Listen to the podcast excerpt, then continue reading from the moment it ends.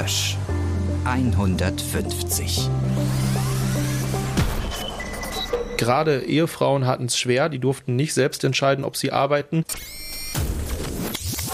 Also da war es gar kein Problem, dass man ein arbeitendes Fräulein kennenlernt und mit dem in die Milchbar geht und dem einen, einen Heiratsantrag macht. Aber dann war auch ohne Diskussion klar, dass dieses Fräulein, wenn es eine Frau ist, eine Ehegattin ist, aufhört zu arbeiten. Das war kein bisschen irgendwie ein Ansatz vom Unternehmen zu sagen, wir müssen jetzt mal Frauen in Berufe bringen, integrieren. War da gar kein Thema. Doch jetzt wird mobil gemacht, das Stahlwerk in Betrieb gebracht. Den Stahlkocher, das sind wir, wir Frauen Männer vom Revier. Rote Erde ist ein hochprofitables Unternehmen. Die haben auf Jahre, kann man fast sagen, die Auftragsbücher voll, weil wirklich die großen Windkraftanlagenhersteller weltweit sagen, wir bauen Windräder. Hösch 150. Wie Stahl eine Stadt prägt. Herzlich willkommen zurück bei Hösch 150. Ich bin Till Krause, freier Journalist in Dortmund und mir sitzt natürlich gegenüber Kai Bandermann, auch freier Journalist in Dortmund.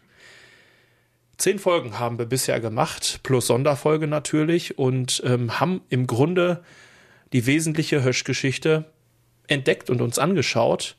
Wir haben in der letzten Folge das Ende der Stahlproduktion in Dortmund ganz konkret und genau beleuchtet.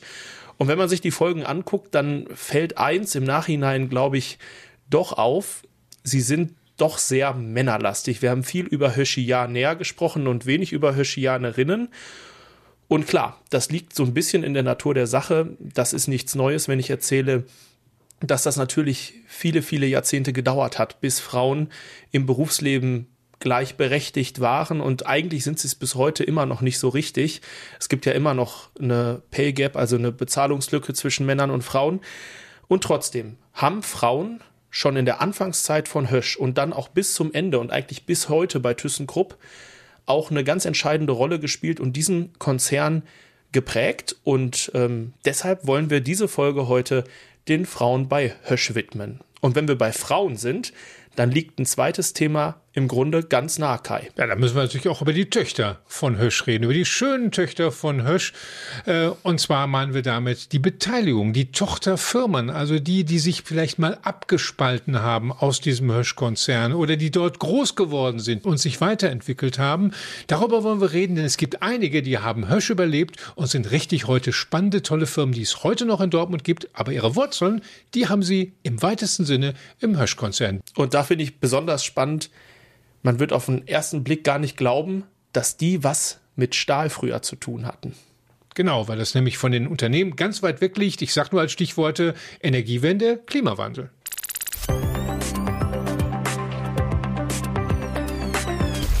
Ja, weil sich die Stellung der Frau im Laufe der Jahrzehnte, gerade was das Berufsleben angeht, immer weiter verbessert hat, möchten wir das Ganze auch chronologisch angehen. Also wir fangen im Grunde jetzt nochmal an.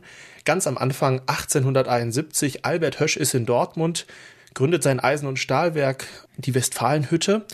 Und im Grunde kann man sagen, Frauen gab es da auf dem Werksgelände nicht. Außer vermutlich seine eigene doch, oder? Genau. Und ich denke, das ist eigentlich so die erste Höschianerin, die hier in Dortmund wirklich auch eine entscheidende Rolle gespielt hat. Ja, sie hat ja sich nicht nur um den um ihren Mann gekümmert, sondern sie ist auch sozial engagiert gewesen, vor allem auch ja nach seinem Tod. Dazu haben wir uns Expertise geholt von der Museumsleiterin vom Hösch-Museum von Isolde Parussell, die uns ein bisschen was zu Maria Johanna Hösch erzählt hat. Maria Johanna Hösch war insofern die erste Höschianerin, als dass sie sich tatsächlich mit der Belegschaft des Werkes auseinandergesetzt hat und dann nach dem Tod ihres Mannes die Albert Hösch Stiftung gegründet hat, um damit im Notfall Beihilfe leisten zu können. Also ein, noch eine klassische Sozialfürsorge im patriarchalischen Sinne, also wer brav im Werk arbeitet und natürlich zum Werk gehört, mit Ausscheiden war alles sowieso hinfällig, selbst wenn man eingezahlt hatte, bekam man auch Unterstützung.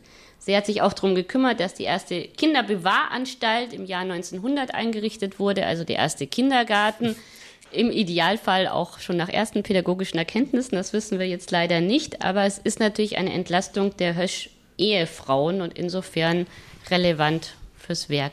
Der Arbeitsalltag um 1900 einer Hausfrau und Mutter ist wesentlich aufwendiger als der Arbeitsalltag im Jahr 1953 oder 2021. Also die Technisierung des Haushaltes, die flächendeckende, ist noch nicht so weit fortgeschritten. Das heißt, abspülen, Wäsche waschen, einkaufen, sich ums Essen kümmern, bedarf viel, viel, viel, viel mehr Zeit, selbst wenn die Familie auch nur vier Köpfe hat. Und diese Zeit kann da nicht aufgewendet werden, um auf die Kinder zu schauen oder die Kinder zu erziehen. Also so ist die Entlastung gedacht. Natürlich weit entfernt von dem, dass eine Frau berufstätig wird und erst recht nicht in einem Eisen- und Stahlwerk. Also Maria Johanna Hösch war im Grunde die erste Frau, die im Werksumfeld auch richtig eine Rolle gespielt hat und sich um die Mitarbeiterinnen und Mitarbeiter, vor allem um die Mitarbeiter, weil Mitarbeiterinnen wird es kaum gegeben haben, gekümmert hat. Aber wer war so die erste normale Angestellte, also so eine richtige Höschianerin, die da malocht hat auf der Westfalenhütte? Vermutlich, vermutlich war es eine ganz bestimmte Person, die Isolde Paroussel uns vorgestellt hat. Wir haben tatsächlich eine Information aus der Werkszeitschrift Berg und Wir der Westfalenhütte von 1964, wo das Fräulein Friedel Heuner geehrt wird, die eben 1914 als erste weibliche Angestellte in der Telefonzentrale eingestellt wurde. Sie hat dann später in der Bücherei gearbeitet und wird eben 1964 mit einem Frühstückskorb für ihre langjährige Zugehörigkeit zum Konzern geehrt. Also in der Zeit, in der Anfangszeit von Hösch waren Frauen die Ausnahme auf dem Werksgelände. Zum Massenphänomen wurde Frauenarbeit, so nenne ich das jetzt einfach mal, so hieß es damals auch erst in den Krisenzeiten. Das ist natürlich ähm, aus heutiger Sicht schade, aber da ging es im Grunde los. Ähm, der Erste Weltkrieg beginnt 1914 und alle rechnen im Grunde mit einem kurzen Krieg. Die Industrie, die Heeresleitung und wie wir heute wissen, kam es anders. Der Krieg ging vier Jahre lang und immer mehr Facharbeiter, auch Stahlwerker wurden eingezogen. In Dortmund war knapp die Hälfte der Stahlarbeiter im Krieg und ähm, wer produziert jetzt insbesondere Rüstungsgüter und Munition? Dafür war ja unter anderem auch Hösch zuständig. Es gab im Grunde niemanden mehr, also musste die stille Reserve herhalten, mussten die Frauen ran. Dieser Erste Weltkrieg ist ja kein Krieg, der Weihnachten 1914 vorbei ist. Also die Männer kommen eben nicht zeitnah zurück aus dem Krieg. Und wenn sie zurückkommen, sind sie teilweise Invaliden und halt dann nicht mehr erwerbsfähig im, im engeren Sinne. So, dass die Arbeitsplätze gerade in der Eisen- und Stahlindustrie, die ja kriegswichtig ist, aufgefüllt werden muss mit der sogenannten stillen Reserve, wie man sagt, also mit den Frauen, die ja am Ende natürlich auch arbeiten können. Die kann man anlernen, die haben Kraft, die sind fleißig, die sind klug. Das ist ja kein Unterschied zu einem Männerarbeitsleben in diesem Sinne. Und die werden dann eingestellt, die werden entlohnt, die bekommen halt dann nur ein Drittel des Lohnes, weil es, sie sind ja nur angelernt, es sind ja nur Frauen, es ist ja nur auf Zeit, aber die verrichten an den Maschinen, an den Produktionsbändern dieselben Tätigkeiten. Ja, eigentlich war man bis Kriegsbeginn der Meinung, dass Frauen für diese Jobs, für diese harten Jobs ähm, in der Industrie ungeeignet seien. Es gibt zum Beispiel Zahlen aus Essen von Krupp, da haben 1911 35.000 Menschen gearbeitet und keine einzige Frau war dabei. Ja, dann, wie gesagt, war der Krieg aber ähm, schon ein paar Jahre am Laufen und äh, jetzt musste man eben auf Frauen zurückgreifen. Da wurde dann beim Kriegsamt extra ein Frauenreferat und eine Frauenarbeitszentrale eingerichtet. Und die Hauptaufgabe war eben, Arbeiterinnen auf die Rüstungsindustrie, also die kriegswichtige Industrie, zu verteilen. Und äh, erst waren das vor allem Frauen aus dem Ruhrgebiet, die da zum Einsatz kamen. Ähm, und das waren jetzt auch nicht, ich sag mal, klassische, in Anführungsstrichen, Hausfrauen, sondern es waren Frauen, die auch vorher schon einen Job hatten, zum Beispiel in der Textilindustrie und die jetzt diese Arbeit angenommen haben. Viele natürlich auch aus wirtschaftlicher Not heraus, weil einfach der Mann nicht da war und sie natürlich oft auch vielleicht Kinder hatten, die sie ernähren mussten. Und diese Jobs in der Rüstungsindustrie, in, in den Stahlwerken, die waren zwar schlecht bezahlt im Vergleich zu dem, was ein Mann für die gleiche Arbeit bekommen hat. Aber sie waren immer noch besser bezahlt als zum Beispiel diese Jobs in der Textilindustrie. Und deswegen haben das dann eben ähm, viele Frauen gemacht.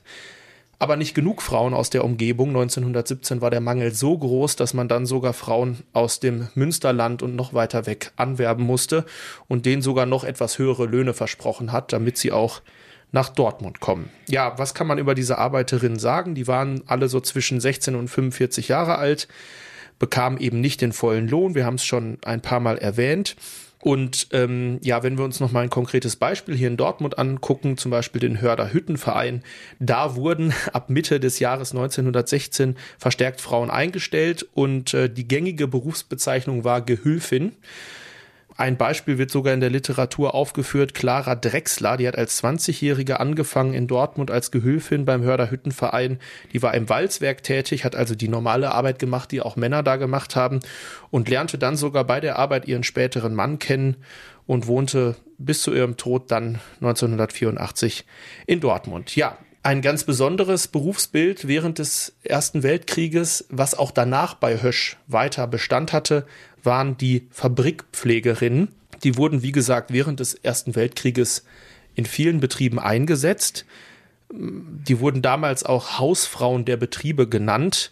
Und das waren im Grunde Fürsorgerinnen, die haben sich um die Mitarbeiterinnen, die jetzt neu in die Betriebe gekommen waren, gekümmert. Also wir müssen uns ja vorstellen, da kommen ganz viele Frauen in ein Arbeitsumfeld, das sie überhaupt nicht gewöhnt sind, in eine Situation, die sie nicht gewöhnt sind. Sie haben Kinder zu Hause, sie müssen sich um den Haushalt kümmern und auch noch arbeiten in der Schwerindustrie. Und deswegen hat man diese Fabrikpflegerinnen eingesetzt, die sollten die Frauen sozusagen dabei unterstützen, diesen Spagat zu handeln, zu managen. Das lief erstmal hier und da und dann äh, war das offenbar so erfolgreich, dass 1917 die Anordnung sogar kam vom Munitionsbeschaffungsamt.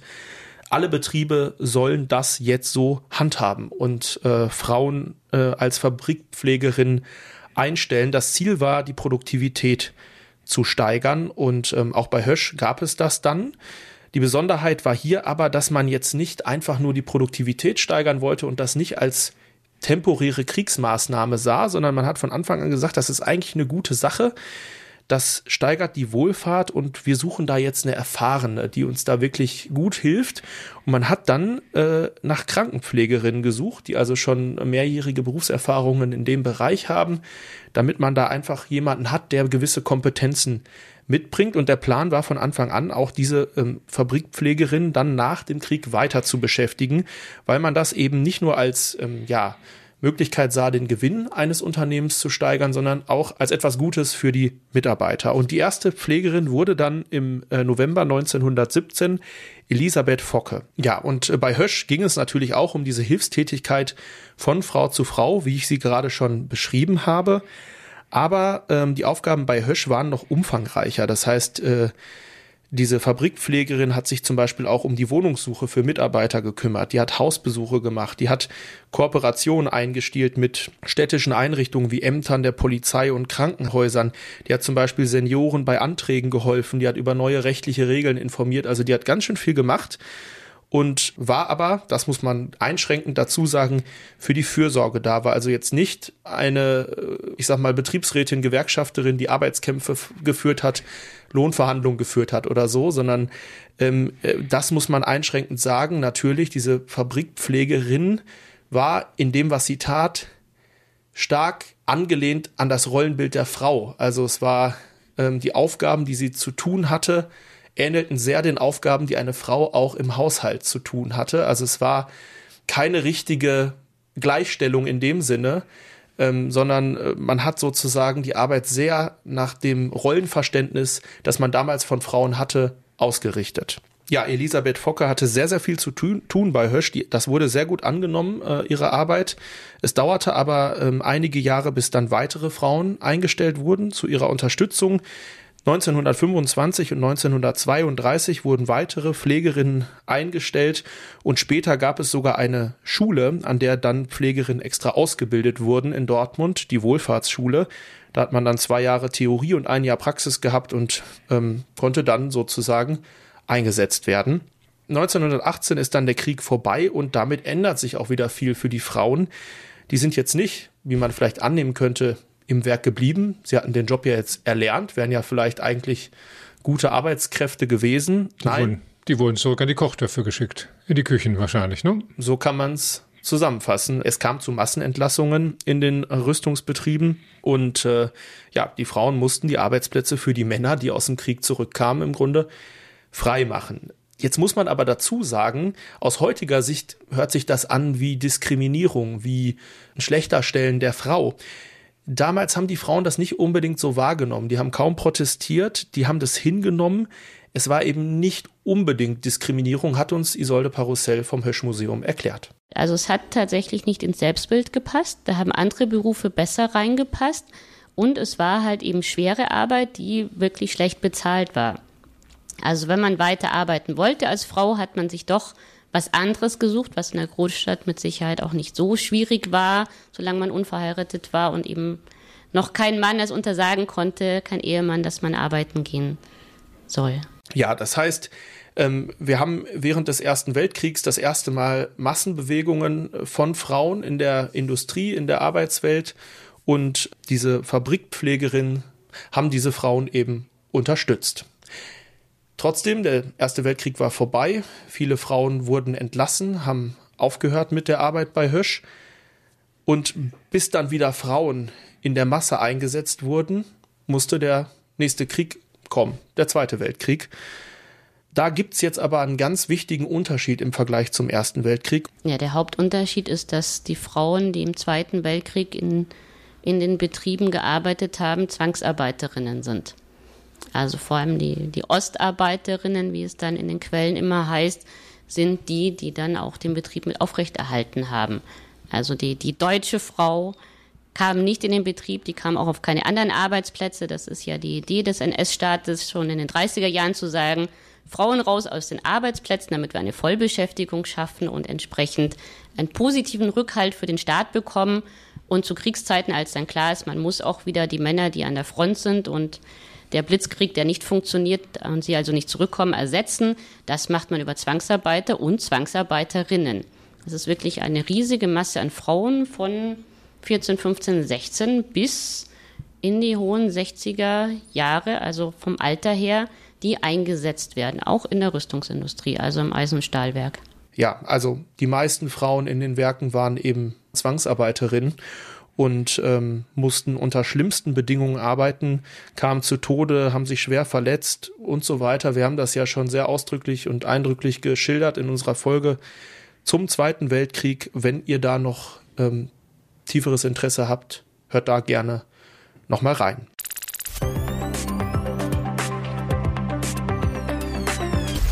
Ja, der Krieg war vorbei und jetzt bessert sich alles zum Guten. Denkste. Schön wär's. Genau. Passiert natürlich nicht. Ähm, Gerade Ehefrauen hatten es schwer. Die durften nicht selbst entscheiden, ob sie arbeiten. So stand es im Gesetz. Bis 1958 durfte der Ehemann entscheiden, ob seine Frau arbeitet oder nicht, konnte fristlos den Vertrag kündigen, konnte äh, über das Konto verwalten einer Frau. Also hatte umfangreiche Rechte und die Frau eben nicht. Oh Mann, oh Mann, wenn ich mir das überlege, nicht? Was für eine Republik war das? Ne? Was für ein Gesellschaftsbild war das? Äh, immer ein paar Frauen waren ja schließlich doch äh, im Bundestag, auch in der äh, verfassungsgebenden Versammlung, im Parlamentarischen Rat, dass solches Dinge bis weit in, in meine Zeit hinein noch Gültigkeit hatten. Also für mich unbegreiflich. Ja, die Folge war natürlich dann, dass äh, man als Frau wenn man da aufbegehrte oder einfach anders dachte oder rebellieren wollte, nicht viele Möglichkeiten hatte. Eine war zum Beispiel eben, sich allem sozusagen querzustellen und zu sagen, ja, dann verzichte ich eben auf das eine. Ich muss mich entscheiden, hopp oder top, das eine oder das andere. Äh, zum Beispiel, ich verzichte auf Ehe und Familie, hab keinen Mann, den ich fragen muss, dann bin ich frei, dann darf ich selbst entscheiden.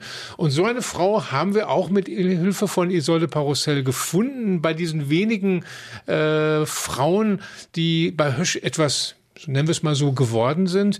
Und eine ist sogar Führungskraft geworden. Deswegen ist sie heute nach Malis Bernsen beim letzten Mal jetzt die zweite Legende, Hösch-Legende, Johanna Feldhausen. Johanna Feldhausen muss eine sehr ungewöhnliche Frau gewesen sein, die ja bis, bis zur Personalchefin geschafft hat. Aber ich glaube, es ist kein Platz, es ist kein Saal, es ist keine Stätte nach ihr benannt. Äh, sie ist eine Führungskraft gewesen, aber richtig, glaube ich, bekannt müssten wir sie jetzt einfach machen. Und das macht für uns mal wieder Klaus-Dieter Klausnitzer, der bekannte Schauspieler und Tatortdarsteller, die Hösch-Legende Johanna Feldhausen.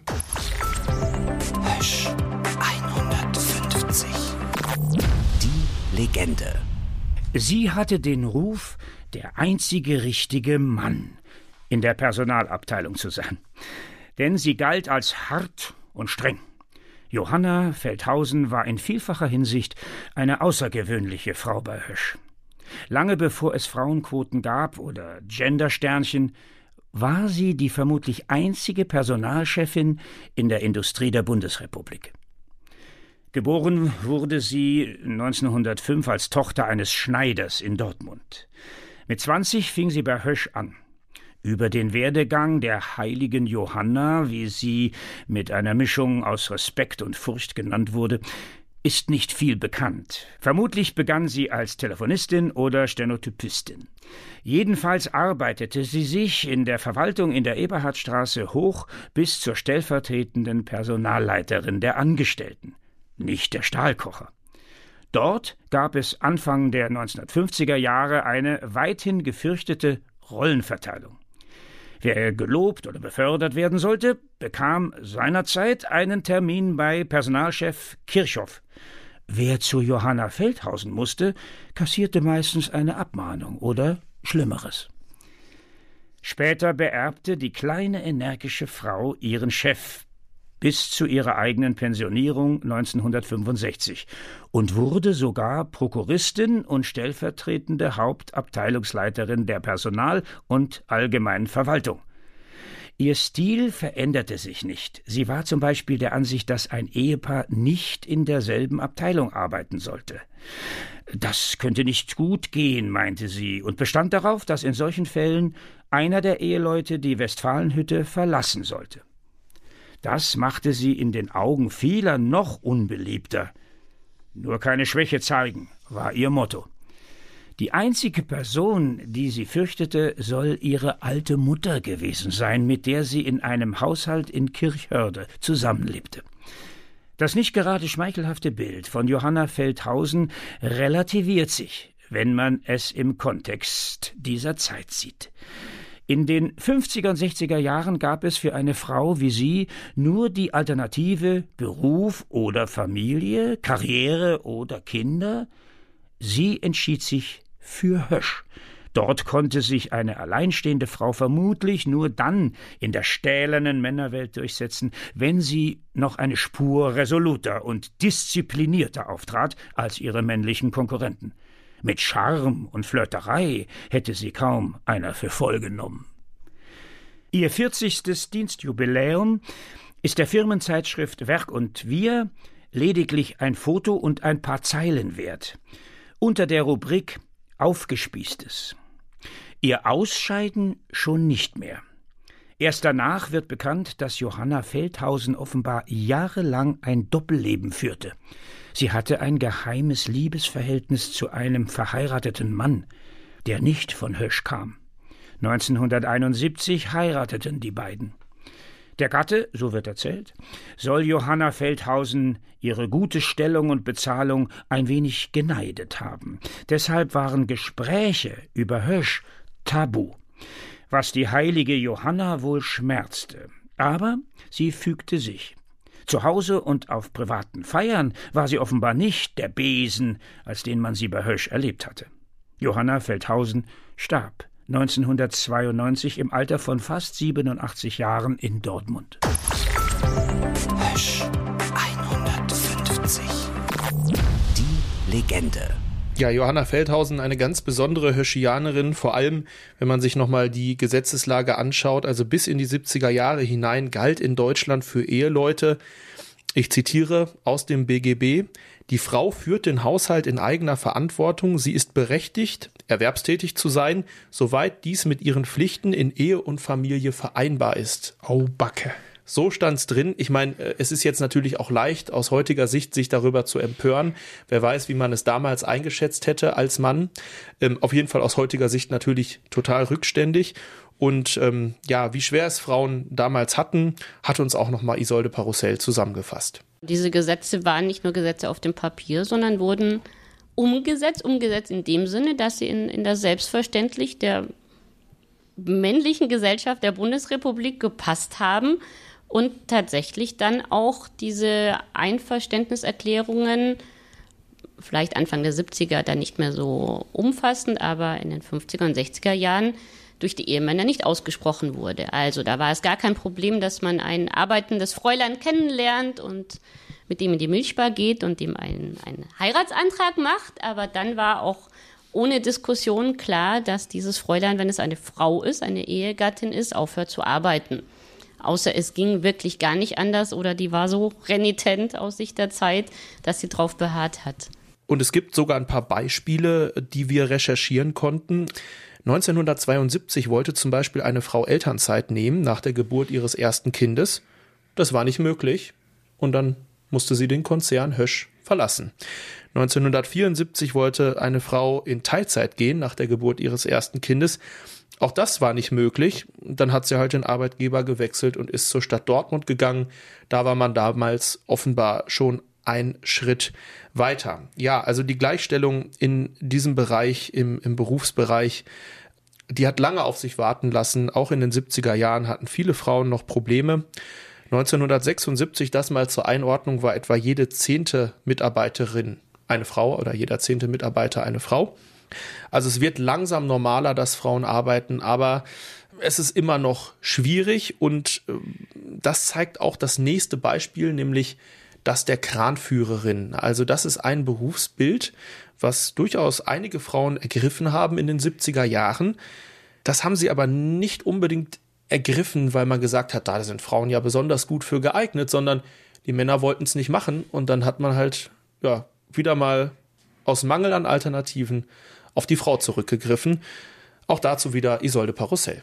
Also ein großes Feld in der Schwerindustrie und leider noch nicht gut untersucht sind die Kranführerinnen, die eben auch da wieder als stille Reserve gut genug waren, um unbeliebte Arbeitsplätze aufzufüllen. Der Arbeitsplatz des Kranführers war insofern unbeliebt, als dass er halt nicht so gut bezahlt war als in anderen Werksbereichen man auch in der Schichtzulage nicht so viel bekam, teilweise dann auch nicht in Schicht fahren musste. Und da hat man dann von Seiten der Konzernleitungen festgestellt, da muss man irgendwie ran und hat erst intern Aufrufe gestartet. Wir haben hier zum Beispiel auch wieder aus Mitte der 60er Jahre in der Werk und Wir, in der Werkszeitschrift der Westfalenhütte den Hinweis, dass die Suppen-Elli, Elli Wiesemann, die 1939 in der Werkschenke anfing, nun als Kranführerin eingesetzt wurde. Anlass ist ihr silbernes Dienstjubiläum. Also die ersten Kranführerinnen waren tatsächlich dann umgeschulte Frauen, die eh schon da waren, also in dem Bereich, wo man Frauen erwartet, Verwaltung oder Versorgung, also Kantine und Co. Aber das hat natürlich nicht ausgereicht. Und dann gab es Stellenausschreibungen für Kranführerinnen. Da gab es positive Rückmeldungen, weil das ähm, je nach Stundenumfang auch dann wieder vertretbar war mit ähm, dem Leben einer, einer, einer Mutter und, und Familienfrau. Also ich weiß von keinen Berichten, dass Frauen da ernsthaft diskriminiert wurden, so nach dem Motto, ihr nimmt jetzt die Arbeitsplätze weg. Man war ja froh, dass jemand den Kran geführt hat, weil der war ja relevant für den Produktionsablauf. Und auch, dass es da äh, Diskriminierungen gab. Also die dummen Sprüche gab es natürlich, die sind dann auch der Zeit geschuldet, keine Frage, aber es war klar, dann sind da halt jetzt Frauen auf dem Kran, die können das genauso. Die wurden ausgebildet in, in mehrwöchigen Kursen auf diversen Kranführerschulen, etwa hier auf der Westfalenhütte, aber auch dann in Phoenix eingesetzt. Also Chancengleichheit kann man das alles noch nicht nennen. Wenn wir jetzt weitergehen in die 80er Jahre, da habe ich mir eine nette WDR-Doku angeschaut in Vorbereitung auf die Sendung. Da wurden zwei Höschianerinnen begleitet. Und äh, die Doku trug den Titel Frauen auf Hösch. Und das zeigt ja schon, dass es selbst in den 80er Jahren noch so außergewöhnlich war, dass man eine Doku drüber gemacht hat. Und ähm, die erste Frau ähm, ist Andrea äh, Zaremba, die da auftaucht in dieser äh, Dokumentation. Die hat ähm, damals als Elektronikerin auf Phoenix gearbeitet und die war eigentlich ganz zufrieden mit ihrer Arbeit und hat auch davon berichtet, dass sie von den Männern akzeptiert wird. Dann kam aber eine zweite Frau in diesem Beitrag vor, Kerstin Freier. Und die hat schon mit Problemen zu kämpfen gehabt in der Anfangszeit. Also die hat als Dreherin angefangen, weil auch zwei Brüder von ihr vorher als Dreher tätig waren auf der Westfalenhütte. Und da dachte sie sich, das kann ich doch auch machen, war dann bei Hösch. Und naja, der Meister, ihre Kollegen und auch die Familie, die waren alle noch nicht so davon begeistert, dass sie da jetzt in, in der Halle, in der speziellen Halle anfängt als Dreherin. Äh, da war man durchaus sehr verhalten, aber sie berichtet dann auch, ähm, als sie gemerkt haben, dass sie eigentlich die Arbeit genauso gut macht wie ein Mann, wurde sie Stück für Stück immer besser akzeptiert und integriert. Ein Umstand zeigt aber nochmal, dass es trotzdem etwas Außergewöhnliches war. Also Sie war die einzige Frau damals in dieser Halle, wo sie tätig war, hatte deshalb auch eine komplett eigene Toilette und einen komplett eigenen Waschbereich und sie durfte tatsächlich nicht in der Nachtschicht arbeiten als Frau. Also ähm, es war immer noch kein wirklich gleichgestelltes Arbeitsleben, was man in den 80er Jahren dann da bei Hösch auf der Westfalenhütte hatte. Da kann man aber auch nochmal dazu sagen, das war jetzt natürlich nicht Hösch-spezifisch, sondern so war es halt damals. Und die Gesellschaft verändert sich halt und zum Glück äh, oft auch zum Guten. Ja, das heißt natürlich auch, dass sie den durchaus attraktiven Nachtschichtzuschlag nicht bekommen hat. Nicht? Die Kollegin, die da als Dreherin gearbeitet hat, ne, Schichtarbeit ist jetzt nicht wirklich toll, ne, das, da schlägt sich keiner wirklich drum. Aber wenn es was hat, was Attraktives, dann war es die Bezahlung, die ja gerade bei Nachtschichten, wenn es dann auch noch am Wochenende war, richtig gut war. Naja, blöd gelaufen, nicht? wenn man dann eine Regelung hat, äh, nicht nur bei Hösch natürlich, äh, dass äh, Frauen dort nicht arbeiten sollen. Ja, da liegt es natürlich nahe, dass Frauen äh, vielleicht einfach mal sagen, dann müssen wir gucken, dass sich da was verändert. Und da trifft es sich gut, dass in dem Veränderungsprozess, den du gerade geschildert hast, der langsam in den 80er Jahren einsetzte, es auch so war, dass die Höschianerinnen, die bei der Firma waren, auch gesagt haben, ich, wir müssen in der Gewerkschaft und im Betriebsrat aktiv sein, um über diese Wege sei es nun auf Tarifebene nicht, mit der Gewerkschaft oder auf betrieblicher Ebene mit dem Betriebsrat, äh, einfach bestimmte Veränderungen zu erreichen. Nicht nur für Frauen, aber eben auch für Frauen. Und ich finde es äh, fast schon, also sensationell, muss ich sagen, dass bei Hösch, ausgerechnet bei Hösch, äh, wo wir gerade gesagt haben, dass nicht alles so richtig schnell lief, wie wir uns das vielleicht in Sachen Gleichberechtigung wünschen würden aus heutiger Sicht, dass gerade bei Hösch am Standort Westfalenhütte, in diesem Stahlbetrieb, nach den vielen Betriebsratsvorsitzenden, über die wir schon gesprochen haben, Kurt Schrade, Werner Nass, der uns ja auch ganz viel erzählt hat, danach kam Jürgen Hafner, dass danach zwei Frauen, sozusagen die Chefinnen, die Sprecherinnen der Belegschaft waren. Sabine Birkenfeld war das ganz viele Jahre, die ist äh, in Pension gegangen. Und jetzt ist es Kirstin Zeitler, die uns ja auch besucht hat auf der Jubilarfeier, nicht bei unserer Sondersendung. Und die beiden kennen sich gut, die haben auch ja lange eine Zeit lang zusammengearbeitet. Mit denen haben wir gesprochen darüber, welche Erfahrungen sie gemacht haben. Nicht nur als Frauen, sondern vor allem als Betriebsrätin in dieser immer noch dieser männerdominierten, in dieser Stahlwelt. Äh, Hösch und so wie die beiden sind, äh, nehmen sie kein Blatt vor den Mund und die haben in der Tat nicht nur schöne Erfahrungen gemacht, aber es sind, äh, na, hören wir gleich selbst. Frauen, die stehen mitten im Leben.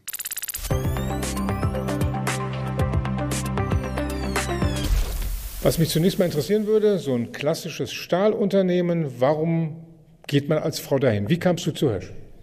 Ja, ich habe einen Ausbildungsplatz gesucht damals, 1988 und habe mich dann bei Hösch beworben und äh, hatte auch ein Angebot von der VEW damals und meine Mutter hat gesagt, Kind, geh zu Hösch, da hast du was fürs Leben. Wie war es bei dir? Ja, nicht viel anders, nur zehn Jahre eher, das war 1978 genau.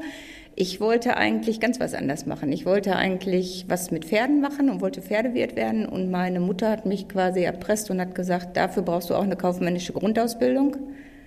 Und die machst du am besten bei Hösch. Da war der Papa schon, da war der Opa schon und da gehst du jetzt auch hin. Und am besten gehst du zum Phoenix. Das ist so ein bisschen familiärer. Wenn du die Chance hast, dann sieh zu, dass du dahin kommst. Ja.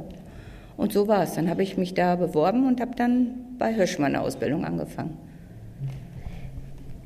Wie waren dann so die Erfahrungen? Also ich höre schon, es sind keine klassischen Männerberufe, die ihr gewählt habt, sondern schon eher äh, Berufe, die man auch anderswo hätte machen können, zum Beispiel bei äh, der VEW. Äh, aber in dieser ja doch vielleicht männlich dominierten Firma, äh, wie waren so eure ersten Erfahrungen damals in den jüngeren Jahren als Auszubildende oder junge äh, Mitarbeiterin? Also ich finde, damals wurden die Auszubildenden noch relativ klein gehalten, wenn ich das so sagen kann. Wo ich angefangen bin, war ja kurz drauf sowieso Streik. Es war Aussperrung. Auszubildende durften nicht streiken. Dann blieben nur ein paar Büros über, wo die überhaupt beschäftigt werden durften. Und alles reine, natürlich reine Männerbereiche, reine Betriebsbereiche. Ich war im, ich glaube, das war ein Blockwalzwerk auf dem Phoenix am Emscher Tor. Das war so mein erster Betrieb, wo wir durchgingen und da wurden die großen Blöcke um Brammen bewegt und ich habe, äh, wo ich da durchgegangen bin, das erste Mal gedacht, hast alles falsch gemacht. Also Hütte ist nicht so eine gute Idee, ist laut, ist dreckig. Dann habe ich im Betrieb noch die erste Ratte gesehen, die quer da durchlief. Und dann bin ich nach Hause gekommen und habe gesagt, eigentlich möchte ich da nicht mehr hingehen.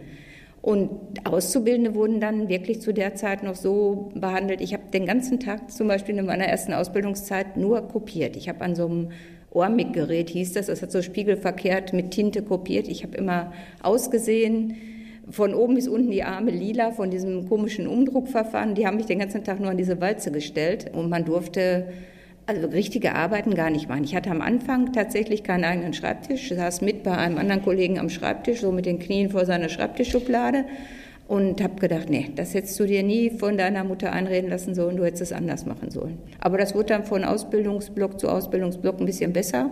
Auf der Westfalenhütte war es dann okay und dann war die Ausbildung schneller rum, als ich gedacht habe. Und als dann das erste Geld verdient wurde und kein Ausbildungsgehalt mehr, habe ich gedacht, jetzt kannst du auch hier bleiben. Jetzt verdienst du das erste Mal richtiges Geld, jetzt fängst du auch nicht wieder an, irgendwelche Stelle auszumisten. Also habe ich dann das zum Hobby gemacht und bin dann hier geblieben. Aber es war schon eine schwerere Zeit. Also sowohl als Frau auch als Auszubildende war das schwieriger als heute, glaube ich, ganz bestimmt. Ja, wie hast du es erlebt? Ich habe es ein bisschen anders erlebt. Ich habe technische Zeichnerin gelernt auf der Union und ähm, da waren halt nur Mädels in meiner Ausbildungsgruppe. Wir waren zu fünft. Wir haben aber auch Einsätze gehabt hier in der Ausbildungswerkstatt auf der Westfalenhütte. Wir mussten also auch Grundlehrgang Metall und solche Geschichten machen und Schweißlehrgang auf dem Phoenix. Ähm, das war schon spannend, wenn wir mit fünf Mädels dann in die Ausbildungswerkstatt kamen und sonst zum größten Teil nur Jungs waren, dann guckte man schon, ne, oh, was machen die Mädels denn hier? Und äh, das war aber so inhaltlich kein Problem. Eher mit den Ausbildern, die dann meinten, ne, so Mädels haben ja nichts zu suchen. Das war in der Tat da auch 88 noch zum Teil so. Je nach Ausbilder meinten die, nee, nee, nee, ihr könnt das nicht.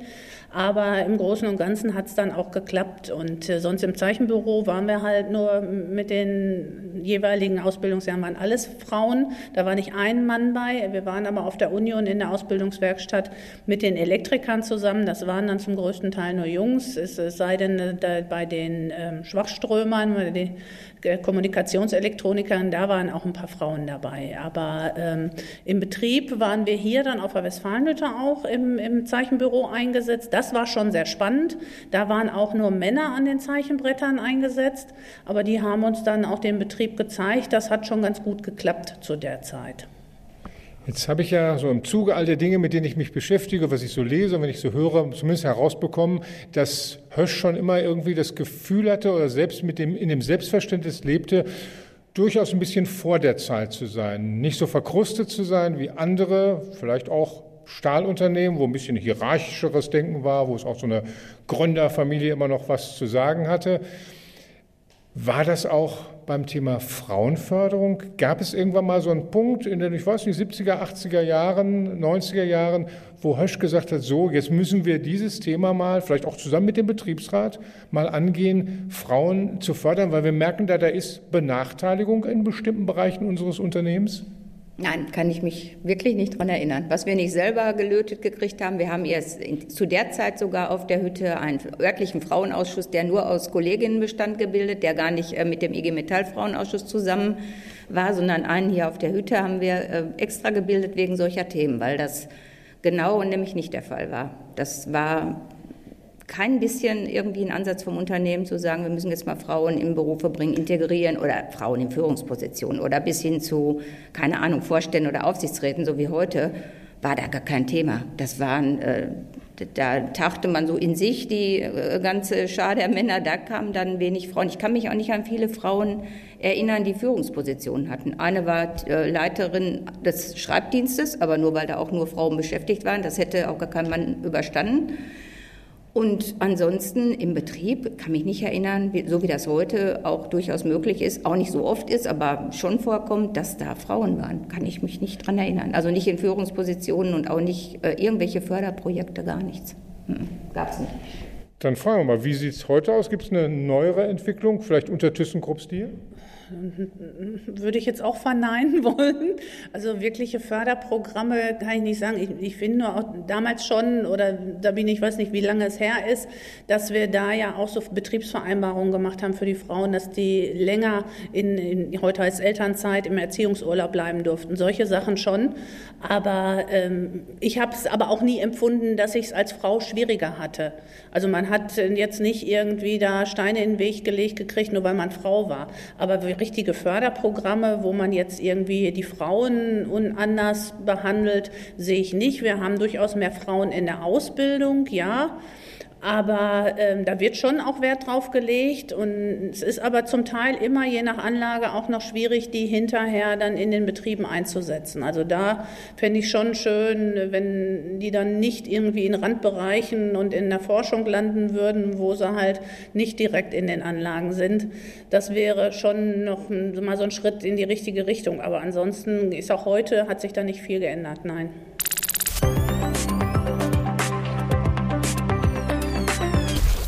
Kirstin Seidler, die aktuelle, und Sabine Birkenfeld, ihre Vorgängerin als Betriebsratsvorsitzende auf der Westfalenhütte 1300 oder 1400, vorwiegend Männer, ja, lassen sich von ihnen und ließen sich von ihnen vertreten.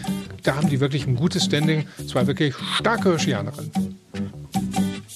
Bosse haben Profit gemacht. Der Rohwedder, der hat gelacht. Die Krise hat ihn nicht geschreckt. Für uns der Scheck war ungedeckt. Doch jetzt wird gemacht, das Stahlwerk in Betrieb gebracht.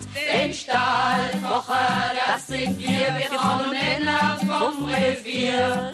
Ja, ein Lied, das uns aus dem Inneren des Konzerns sozusagen vor die Werkszäune bringt, nach draußen in die großen Proteste der 70er und 80er Jahre, über die wir schon viel geredet haben.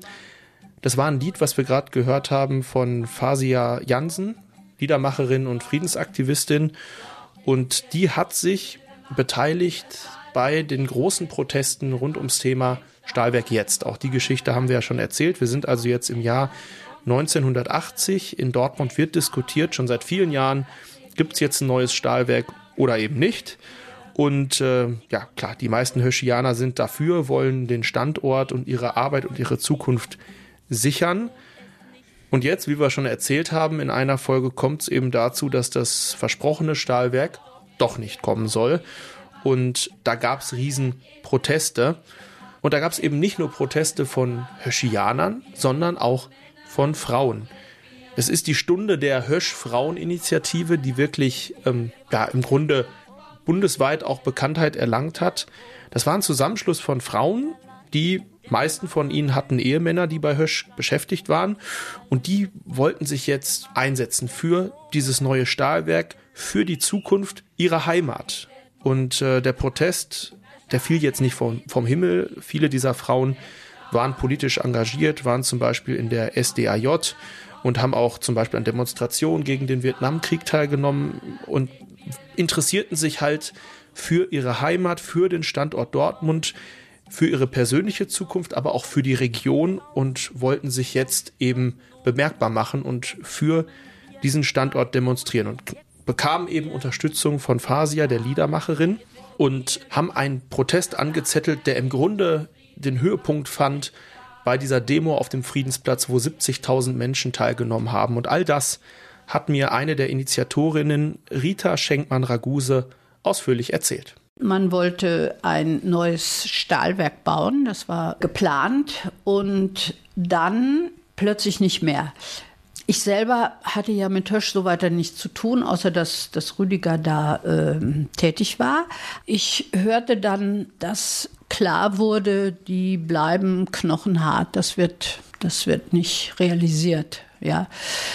Und Rohweder machte auch dementsprechende Anspielungen und versuchte, ja, das zu begründen.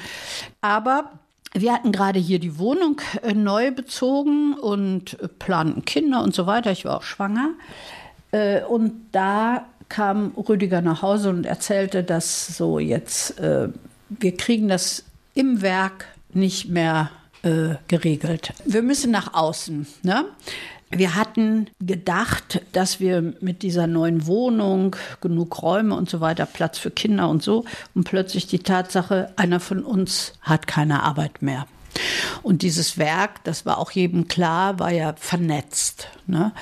Also halb Dortmund lebte davon. Also wenn die dicht machen, war klar, das hat ungeheure Ausmaße in jeglicher Hinsicht. Da war der Punkt erreicht, wo bei mir es Klick macht und ich weiß noch, ich habe Pet morgens um sechs angerufen. Also wenn man schwanger ist, hat man eine besondere Fürsorge für plötzlich für Familie und für alles. Und mich hat das wirklich umgetrieben und habe morgens um sechs Pat angerufen, meine Freundin, die um die Ecke wohnt, und gesagt, hör mal, Pat, wir also da können wir jetzt, äh, nee, habe ich auch schon gehört, sagte die, ja. Ja, komm, also ich rufe alle Frauen an von aus Jochens Schicht, die ich kenne. Ich sage, ich rufe auch die an, die ich kenne. Und dann haben wir uns, ich weiß nicht mehr, ob sonntags oder samstags in, an der Bornstraße hatte die DFI, das war eine Frauengruppe, äh, Demokratische Fraueninitiative, äh, ein kleines Ladenlokal. Da haben wir uns getroffen und haben gar nicht großartig geplant. Also das war wirklich so, stelle ich mir das vor, wenn man aus so einer Betroffenheit reagiert. Ja, wir treffen uns da und da überlegen wir. Und dann rief Pat noch mal an und sagt, oh, ich habe die Presse auch eingeladen. Kann ja nicht verkehrt sein. Nö. Also wir hatten zu dem Zeitpunkt 10, 15 Frauen nicht alle hatten was mit Tösch zu tun, aber die äh, äh, trotzdem in der Stadt und die Bedeutung und die sich verantwortlich fühlten, auch sich da zu engagieren. Ja, und äh, dann haben wir so runtergenudelt, was man damals so machte. Also wir werden erstmal Unterschriften sammeln. Wir sind jeden Tag in einem Vorort. Überall waren ja Höschsiedlungen und Höscharbeiter, Scharnhorst und so weiter. So, und wollen auf jeden Fall, bis wir die Unterschriften zusammen haben, dann eine Demo in der Stadt machen. Das haben wir einfach so verkündet da, ne, auf der ersten Sitzung, ohne dass uns das alles so im Detail, aber das war so die Marschrichtung, sag ich mal so, ja. Mhm. Und dann war uns aber auch nicht klar, dass der Mann von der Presse, das war die Watz damals, am Montag kam die Watz raus und wir hatten eine Seite. wir sind aus allen Wolken gefallen, dachten, boah. Und zwar Frauen machen mobil, also auch mit einer pff, und mit Bildern und was wir alles so in dem Moment so erzählt haben. Das war wirklich so eine Initialzündung, die würde ich mal so im Nachhinein sagen, so im richtigen Moment an der richtigen Stelle gesessen hat, ohne dass wir das äh, großartig äh, über, äh, also es einfach gemacht haben. So. Und dann ging diese Phase von diesem ersten Treffen bis zu dieser Demo im November jeden Tag. Ich war zu, ich war ja schwanger und, und hatte Mutterschutz inzwischen. Wir sind jeden Morgen los, haben irgendwelche Fluchblätter verteilt, hatten irgendwelche Infostände. Es wurden Versammlungen gemacht. Wir haben natürlich versucht, so breit wie möglich mit den Leuten ins Gespräch zu, also das zu diskutieren, ja. Wir haben sehr viel Spaß gehabt. Wir haben sehr viel gelacht. Es wurde nicht nur ständig über das Werk, sondern alles andere wurde mitdiskutiert, ja, was man für ein scheiß Leben, wie bescheuert die Wohnungen sind, dass keine Kindergärten da sind, dass man als Frau nicht, also die ganze Problematik auch der Frauenbewegung, die man hatte mit nicht berufstätig und immer in der zweiten Reihe, schwappte auch in diese Gruppe rein. Ne? Wir ließen uns nicht von der Gewerkschaft, die sagten immer, oh, wir machen das schon mit der Demo, nö, haben wir gesagt, ihr könnt ja bei uns mitmachen es war ja gut, wir wollten das ja auch so. Ne? Wir wollten ja nicht die Akteurinnen sein, sondern wir wollten nur was anschieben. Ne? Und das ist einfach gelungen mit der Demo. Es waren wirklich 70.000 Leute auf der Straße. Ja? Der Borsigplatz stand still. Wir hatten Sportvereine. Also die ganze Das ganze Umfeld, die Kaufhäuser waren dicht gemacht worden. Ja, es war eine riesen Demo auf dem Friedensplatz. Wir als Frauengruppe hatten uns also ich habe gerade gesagt, wir, wir waren eine sehr lustige Gruppe und wir haben gesagt, wir machen keinen Trauermarsch. Die Männer schon wieder mit schwarzen Fahnen. Und Faser war diejenige, die eigentlich auch immer solche Impulse hatte. Oh, lass uns einen Lastwagen nehmen, machen wir voller Luftballons. Wir kamen also mit dem Lastwagen da an. Fahrendes Konzert sozusagen. Naja, egal, wir haben das einfach gemacht. Ich saß also im Lastwagen, Faser war hinten drauf und sang und sang alles Mögliche. Die war nie so eine Agitprop-Nummer, die sang dann Volkslieder oder was vom BVB. Die hatte sich so Lieder zurechtgemacht und die Leute konnten mitsingen, hatten Spaß. Das, das war ihr Impuls, den mhm. Leuten die sollten nicht an der Tragik zerbrechen, sondern die sollten stark werden. Und man wird stark, wenn man feiert oder so mit Lust auch etwas macht, ja. Und das strahlte die immer aus, ja. Und die Effekte waren unglaublich, ja. Also man hatte gedacht, natürlich, das wirkt, ja. 70, also halb Dortmund stand auf der Straße. Also von daher, war äh, äh, diese, diese November-Demonstration dann ein, ein, wirklicher, ein wirkliches Highlight und hatte natürlich die Illusion, dass man mit so einem Signal auch was bewegt. Das war unsere Illusion. Danach passierte erstmal nichts, aber das war noch nicht zu Ende. Also es ging dann der Januar, dann war Februar, äh, gab es eine Aufsichtsratssitzung und es entsteht dann so eine Dynamik. Ähm, man will mit all dem na nun wirklich auch was erreichen. Ne? Es ging ja nichts mehr vor und zurück. Also wir hatten alles quasi abgenudelt. Unterschriften, Demo, Diskussionen vor Ort, Weihnachtsfeiern, die ganze Palette. Es ging nicht ein Millimeter voran. Ja, und dann haben wir gesagt, du, morgen äh, stehen wir äh, vor der Westfalenhütte und beginnen einen Hungerstreik. Ja, und dann sind wir damit das angerollt. Ich habe äh, zu der Zeit nicht mitgehungert, ne, weil ich gestillt habe. Also ich war, gehörte, es waren sechs oder sieben Frauen.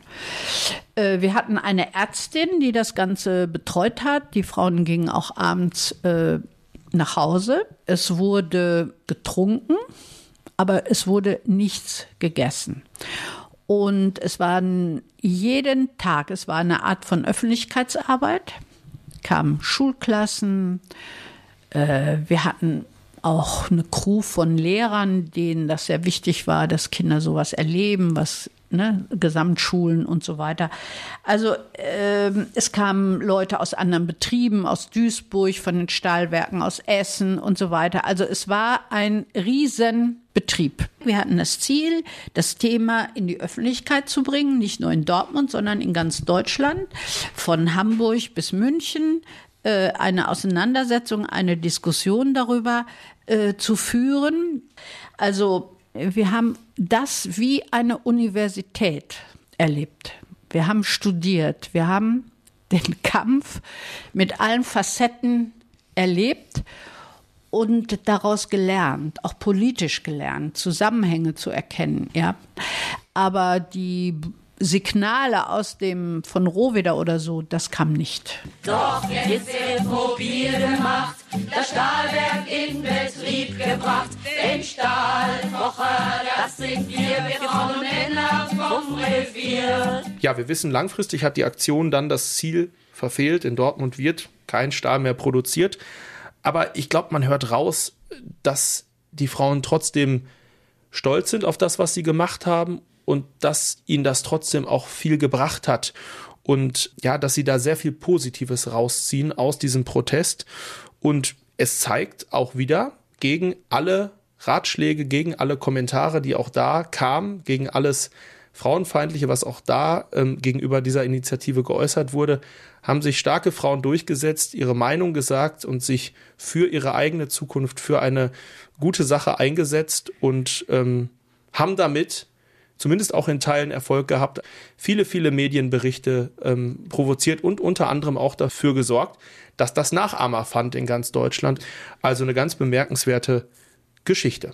Und äh, wir haben ja gesagt, dass diese Art, äh, sich nicht zufrieden zu geben, nicht wegzuducken, äh, auch mal wirklich gegen den Strom zu schwimmen, wenn es nicht populär ist, dass das Höschianerart ist. Genau. Das müssen wir jetzt ergänzen. Es ist auch Höschianerinnenart. Auf jeden Fall. Also es hat sich natürlich viel getan und äh, man kann sagen, heute ist die Lage natürlich deutlich besser für Frauen im Berufsleben. Und trotzdem gibt es natürlich immer noch Nachteile. Wir haben es eingangs schon erwähnt. Die ähm, ja, Pay Gap, also die Lücke beim Gehalt ist immer noch da in vielen Bereichen. Es gibt natürlich immer noch Diskriminierung. Gerade das Thema Kinderkriegen äh, ist, ist glaube ich, ein schwieriges Thema. Da gibt es immer noch Unternehmen, die da vorsichtig sind, wenn sie ähm, sich entscheiden müssen zwischen einem weiblichen und männlichen Bewerber.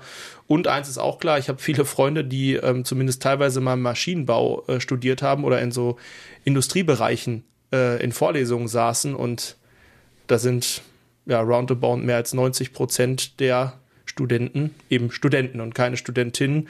Also so ein gewisse, gewisses Rollenbild gibt es, glaube ich, immer noch und es gibt immer noch genug zu tun in dem Bereich. Wie Stahl eine Stadt prägt. Hösch 150.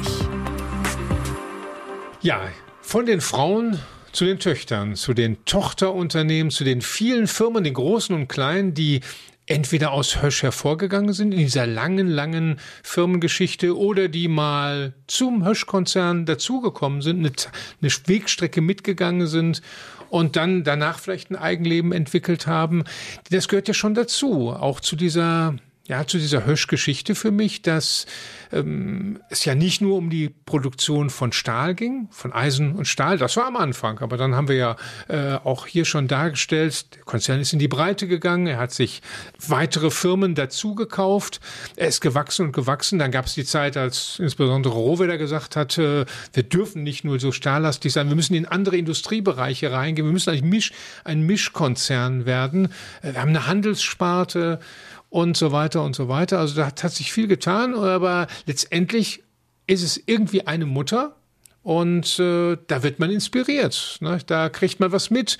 Äh, und äh, deswegen macht es eigentlich Sinn, Till, dass wir mal auf diese, auf einige Firmen gucken und vor allem natürlich auf solche, die es vielleicht heute noch gibt und die vielleicht jetzt, heute, in diesem Moment immer noch was richtig schaffen, Wohlstand und äh, richtig Mehrwert schaffen, äh, obwohl es Hirsch sozusagen die, die, die Mutter, die Großmutter äh, in dem Sinne jetzt nicht mehr liegt, sondern die sitzt, liegt jetzt auf dem äh, Friedhof der Industriegeschichte.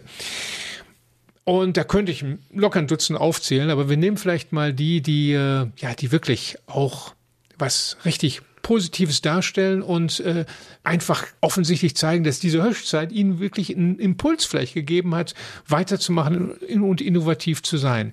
Erstes Beispiel, Rote Erde, ist sogar muss man ehrlich aber sagen, zehn Jahre älter als Hösch, wurde äh, 1861 gegründet, ist jetzt 160 Jahre alt und gibt es immer noch. Die haben es geschafft. Die gehörten eine Zeit lang äh, zum, über die Union sind die Teil letztendlich dann über die Dortmunder Hüttenunion zu Hösch gekommen ähm, und sind immer noch in Dortmund mit 600 Mitarbeitern und machen sogenannte Großwälzlager. Was ist das jetzt? Das sind im Prinzip nahtlos äh, geschmiedete Ringe, so wie Krupp ja eigentlich auch groß geworden ist durch die, durch diese Radreifen, durch diese nahtlosen. Nur bei Rote Erde, da machen die nicht so für Eisenbahn, sondern die machen richtig dicke Öschis, bis zu vier Meter im Durchmesser. Ich habe mir das vor kurzem noch in der Produktion angeguckt. Das ist immer wieder faszinierend, wie da mit Riesenkräften erstmal so ein riesiger Block Stahl da ist und dann kommt da so ein Hammer von oben drauf und macht den erstmal platt dann kommt da so ein Loch rein, wie bei so einem Donut, und dann kommt es in die nächste Maschine rein und dann wird das peu à peu, so in zwei, drei, vier Minuten, wird aus so einem Donut ein großer Ring, der wirklich exakt gemessen ist. Da gibt es keine Verwerfungen, da gibt es keine unrunden Stellen, sondern ist der am Ende vier Meter groß und dann wird er aus Dortmund, an der Tremonia-Straße sitzen die ja Rote Erde, ne, ganz in der Nähe vom Kreuzfeld, gibt es immer so ein bisschen Stress ne, mit Direkt den Anwohnern. bei mir um die Ecke. Bei dir um die Ecke. Da ne? rollen dann die schweren LKW ne, über die Kuitanstraße und die Kreuzstraße oder das war lange die Route und dann äh, brechen wieder irgendwelche Wasserrohre auf und dann äh, kommt von den Anwohnern, das sind die LKW, ne? Also da gibt's da gibt's Stress äh, auf jeden Fall. Das habe ich wahrgenommen. Und die Debatte ist natürlich die Frage, wer war erst da, da ne? Und es war, muss man ehrlicherweise sagen, das Industriewerk, das da an der Stelle war. Und die bringen diese Großwelslager dann nach Lippstadt. Dort ist nämlich das äh, nächste Werk, das Weiterverarbeitungswerk. Und am Ende werden diese Wälzlager eingebaut in Windkraftanlagen. Das ist der ganz große Markt und das boomt. Wir wissen ja nicht, die Windkraftbranche in Deutschland stockt im Moment so ein bisschen, was das Aufbauen von Windrädern betrifft, aber weltweit boomt die Branche. Rote Erde, um es so zusammenzufassen, ist ein hochprofitables Unternehmen. Die haben auf Jahre, kann man fast sagen, die Auftragsbücher voll, weil wirklich die großen Windkraftanlagenhersteller weltweit sagen, wir bauen Windräder und da brauchen wir nicht nur lange Rotoren und irgendwelche Mäste, wo es, ne, der Mast, wo es draufsteht. Das Wichtigste sind die Verbindungsstücke und das sind diese Großweltslager, die Rote Erde macht. Und das ist also ein bombensicheres Geschäft und sie sind damit Teil der Energiewende. Ne? Und das finde ich eine super Sache. Eine Firma aus Dortmund ist mitten dabei bei der Energiewende. Auf jeden Fall. Und wenn jetzt äh, die Ampelverhandlungen erfolgreich sind und zwei Prozent äh, der Fläche mit Windrädern bebaut werden, da gibt's noch mehr zu tun. Dann wissen die gar nicht, ne, wo, wie sie das noch machen sollen, weil wirklich die Maschinen ausgelastet sind. Die arbeiten da wirklich Bass äh, am Anschlag, muss man sagen. Mit 600 Leuten allein hier in Dortmund. Insgesamt hat Rote Erde 7000 Mitarbeiter.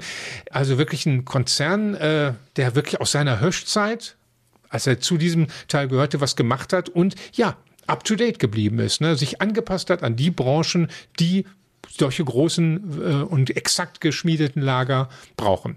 Das zweite Beispiel, Ude. In Dortmund ein sehr bekannter Name, kennt aber nicht unbedingt jeder, weil es schon eine sehr spezialisierte Firma ist, gibt es aber 100 Jahre. Vor 1921 hat Friedrich Ude, ein Dortmunder, die Firma hier gegründet als ganz, ganz kleines Ingenieurbüro.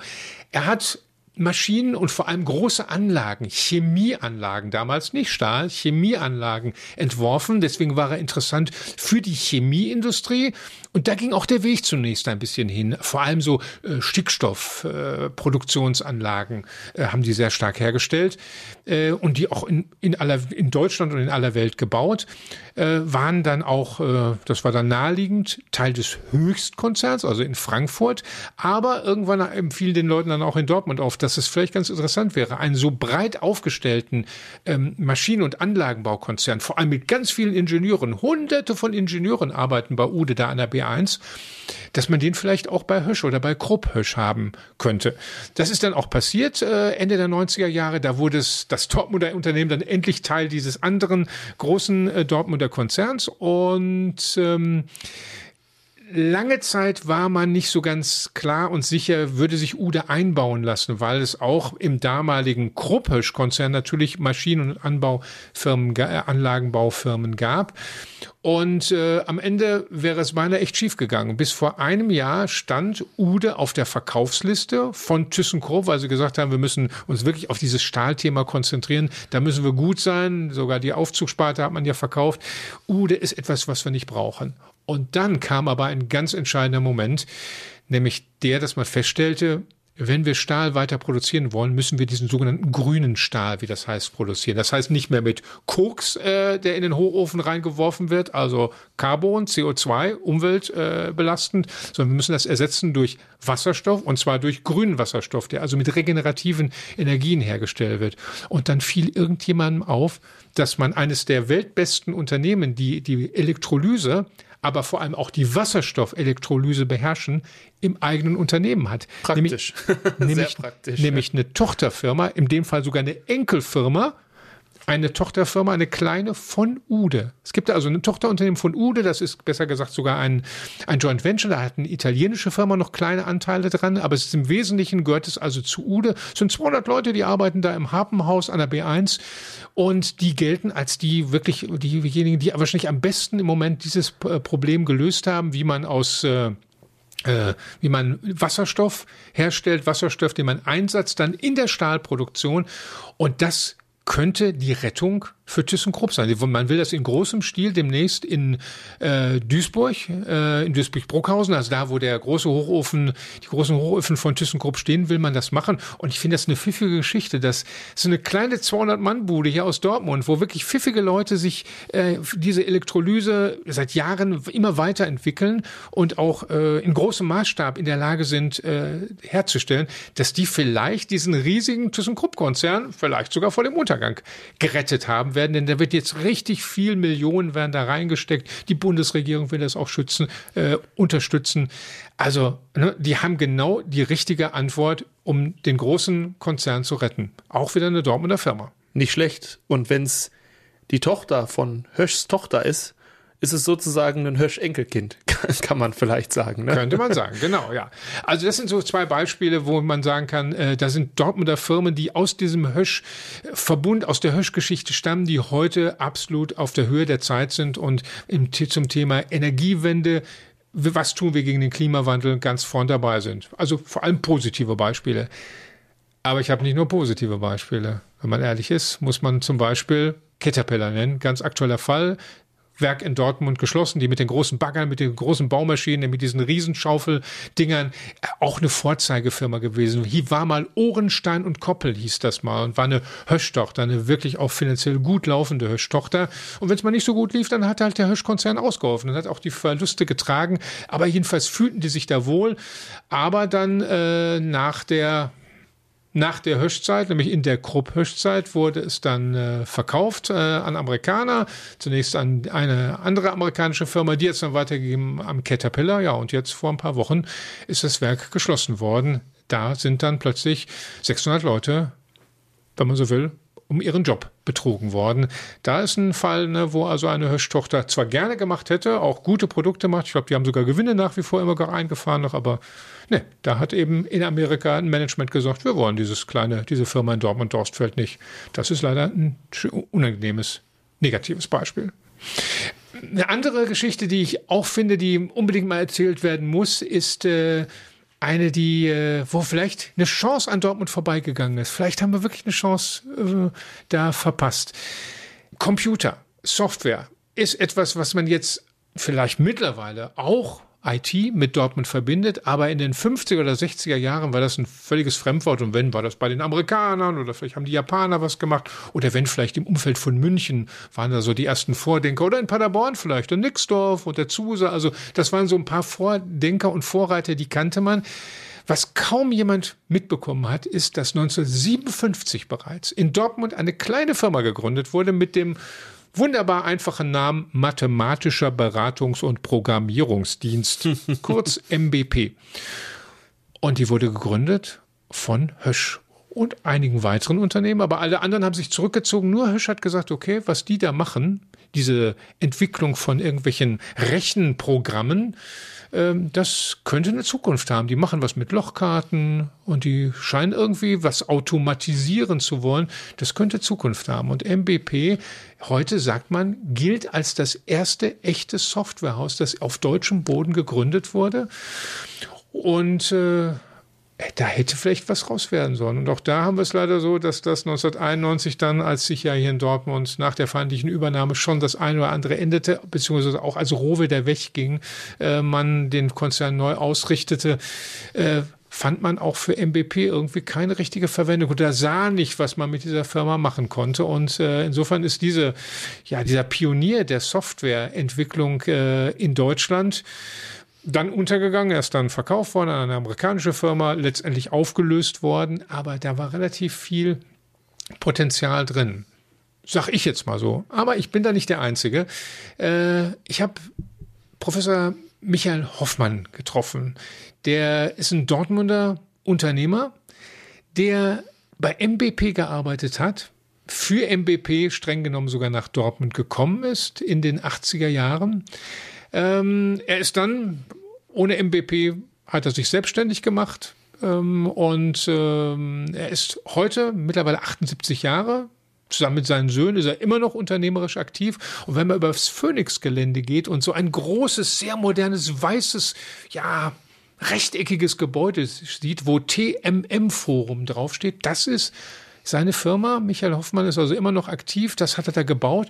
Interessanterweise auf dem Phoenix-Gelände. Und über all diese Dinge, was er bei Hösch gemacht hat, welche Entwicklungen er hier in Dortmund sieht, die Hösch angestoßen hat, auch über die Zeit hinaus und wie weit er selbst irgendwie sich als Höschianer noch empfindet. Darüber habe ich mit ihm gesprochen, denn er ist wirklich so ein Zeitzeuge für diese Entwicklung Dortmunds neben und aus Hösch heraus. Professor Michael Hoffmann.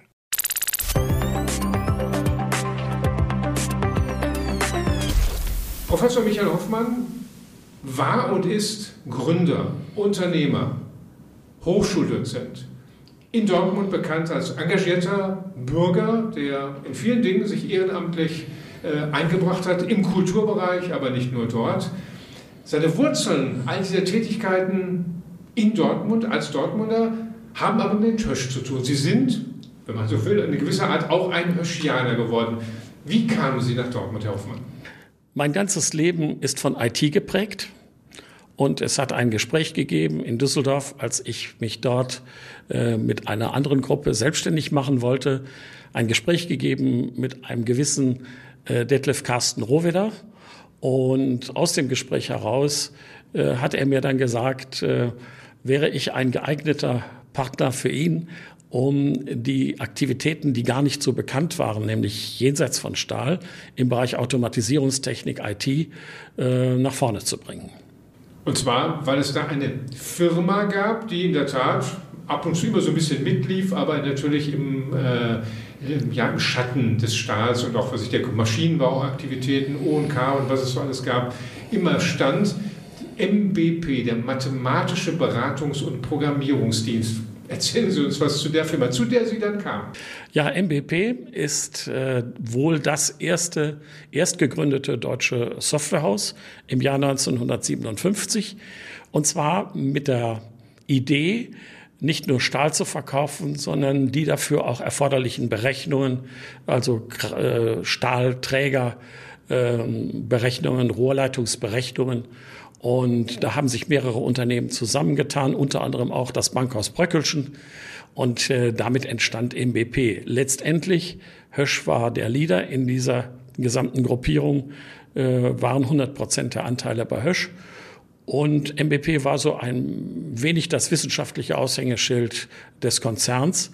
Man hatte damals die Bedeutung ähm, der IT-Branche sicherlich nicht so im Fokus gehabt, wie man das heute hat. Was hatte Rowe vor? Was war so gesehen Ihre Mission? Wozu hat er Sie nach Dortmund zur MBP wohl geholt?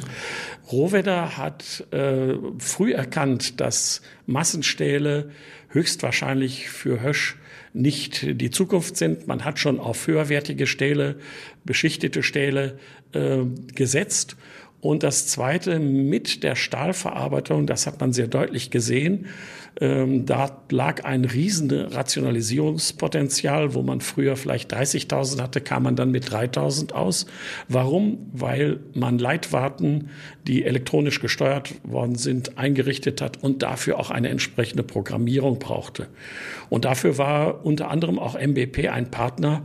Äh, MBP hat viele in Leitwartentechnik getan und in systemtechnischen Dingen aber nicht so sehr mit dem Fokus auf Profitabilität, sondern äh, ich sag mal etwas stärker wissenschaftlich ausgerichtet. Erstes Ziel von Rohwedder war, MBP ähm, wirtschaftlicher zu machen, das heißt wieder in eine Gewinnzone zu bringen und zum Zweiten ihn äh, MBP als Nukleus zu sehen für den Ausbau von Automatisierungstechnik. Das heißt, es ging ihm um Umbau, Veränderung. Da wissen wir, Veränderung kommen bei vielen Leuten nicht so wirklich gut an, weil sie Ängste auslösen. Jetzt stelle ich mir vor, in der Mitte der 80er Jahre, äh, wir haben schon ordentlich Stahlkrise, kommt jetzt auf einmal diese Idee auf, wir müssen diesen Konzern umbauen. Frage ist also, wie schwer oder wie leicht war es, damals für Sie zu arbeiten, diese Ideen voranzutreiben? Also gab es Widerstände oder wurden Ihnen alle Türen aufgerissen im Gesamtunternehmen Hösch? Tja, wenn man das Gesamtunternehmen sieht, dann waren sicherlich mehr Widerstände und auch die Frage wurde gestellt, was sollen wir eigentlich mit Software? Die Bedeutung der Software wurde damals nicht erkannt. Es wurde vermutlich auch nicht gesehen, in welche Dimension Software wachsen würde. Ähm, das haben auch Unternehmen wie IBM nicht erkannt. Sie sehen, IBM ist heute einer unter mehreren vielen Hardwareanbietern und die Softwareunternehmen wie Microsoft, die haben das Rennen gemacht. Ähm, mit Sicherheit ist es aber so, dass MBP ein sehr, sehr guter Nukleus und Impulsgeber war für Beteiligungen, die die Hösch AG auch eingegangen ist. Dazu gehört zum Beispiel die Firma Schroff, Rafi. Das sind Unternehmen, die dann leider hm, von der Nachfolge der Rohwedder Zeit wieder veräußert worden sind. Aber äh, das war so die Idee von Rohwedder, da könnten wir etwas tun. Wir könnten auch mit Siemens etwas zusammentun in der Automatisierungstechnik, in der Telekommunikation. Ich könnte mir doch vorstellen, dass gerade was die Stahlseite betrifft, äh, es da riesiges Misstrauen gab. Was sind das denn für welche? Was wollen die denn mit unserem Stahlkonzern machen? Wollen die uns am Ende loswerden, uns den Stahlbereich? Gab es das Misstrauen? Haben Sie das? Ja, so sicherlich nicht, denn man war davon überzeugt, Stahl wird es immer geben. Ähm, Rohwedder war einer der Vorherseher, dass es diese Art des Stahls oder diesen Massenstahl, dass äh, dafür Hösch möglicherweise zu klein ist. Das hat er recht frühzeitig erkannt und dass ein Umbau erforderlich ist. Das große Vorbild für diesen Umbau war der Mannesmann-Konzern. Stichwort Mannesmann muss ich natürlich aufgreifen. Äh, es gab eine Situation, in der Sie als Hösch, als MBP wahrscheinlich ja dann äh, treibende Kraft innerhalb des Unternehmens waren, die vielleicht ja ein Gamechanger gewesen wäre für die Zukunft von Hösch. Erzählen Sie uns das. Ja, das ist ähm, eine fast lustige Geschichte. Ähm, Herr Rohwedder pflegt äh, nicht nur zu den Hauptaktionären gute Kontakte, äh, auch zu den Hauptabnehmern, beispielsweise dem VW-Konzern und auf diesen äh, Reisen des Vorstandes hat er immer eine Delegation mitgenommen, so auch einmal nach Moskau zu seinem Freund, dem damaligen Botschafter, dem Herrn Falin. Und auf der Rückreise, als wir dann äh, vom äh, Frankfurter Flughafen abgeholt wurden, ähm, kamen wir ins Gespräch und ich sah, und Herr Rohweder fragte, ja, was könnte man denn sonst noch machen? Und darauf sagte ich ein wenig schnippisch, Zeit verkaufen.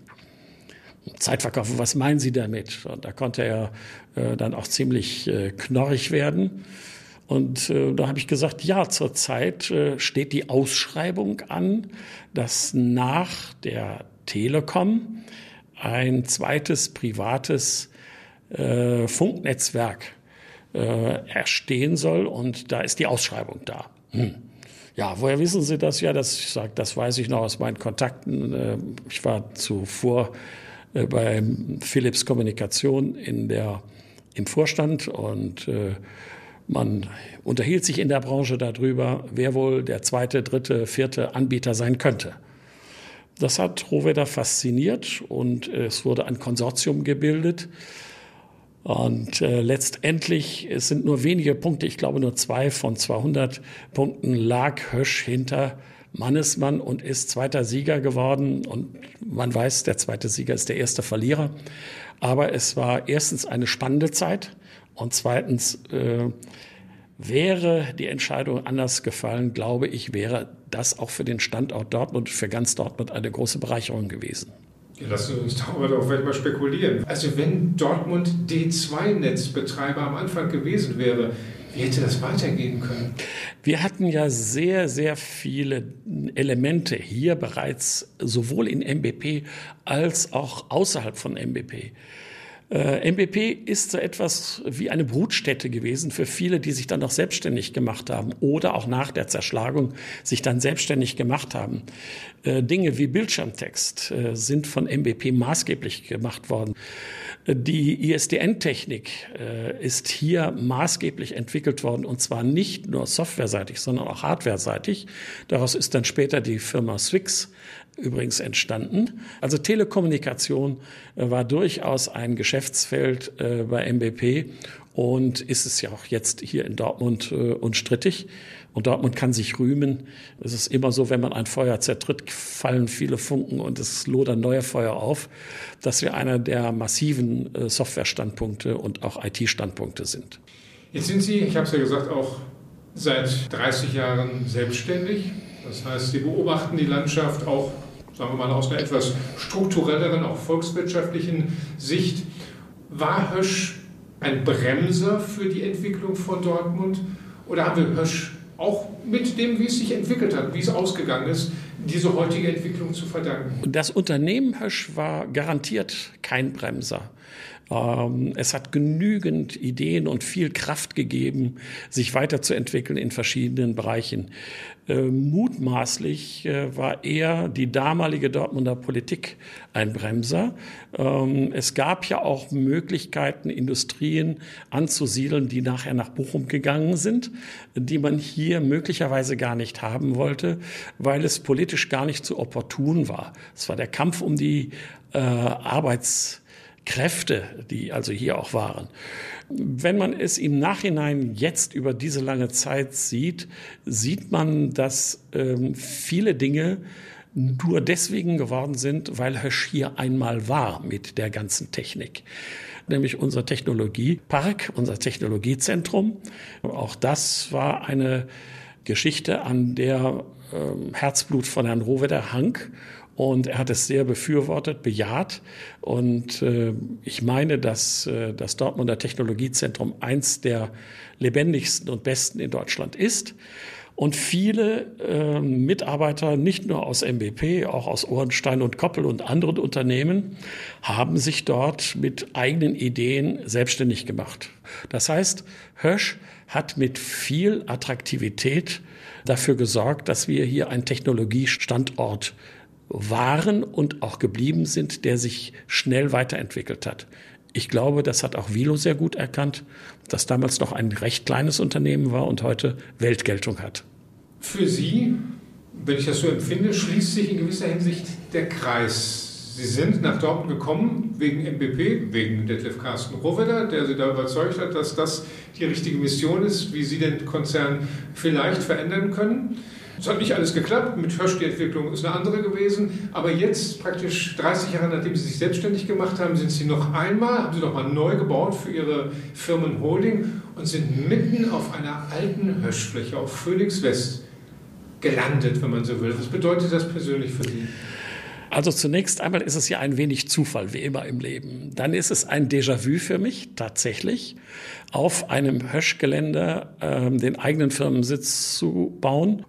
Es macht einen auch stolz, wenn man fast 40 Jahre nun in Dortmund ist und die Möglichkeit bekommt, äh, seine Firmenzentrale hier hinzubauen und etwas hinzustellen, was äh, eine optische und auch eine wirtschaftliche Ausstrahlungskraft hat.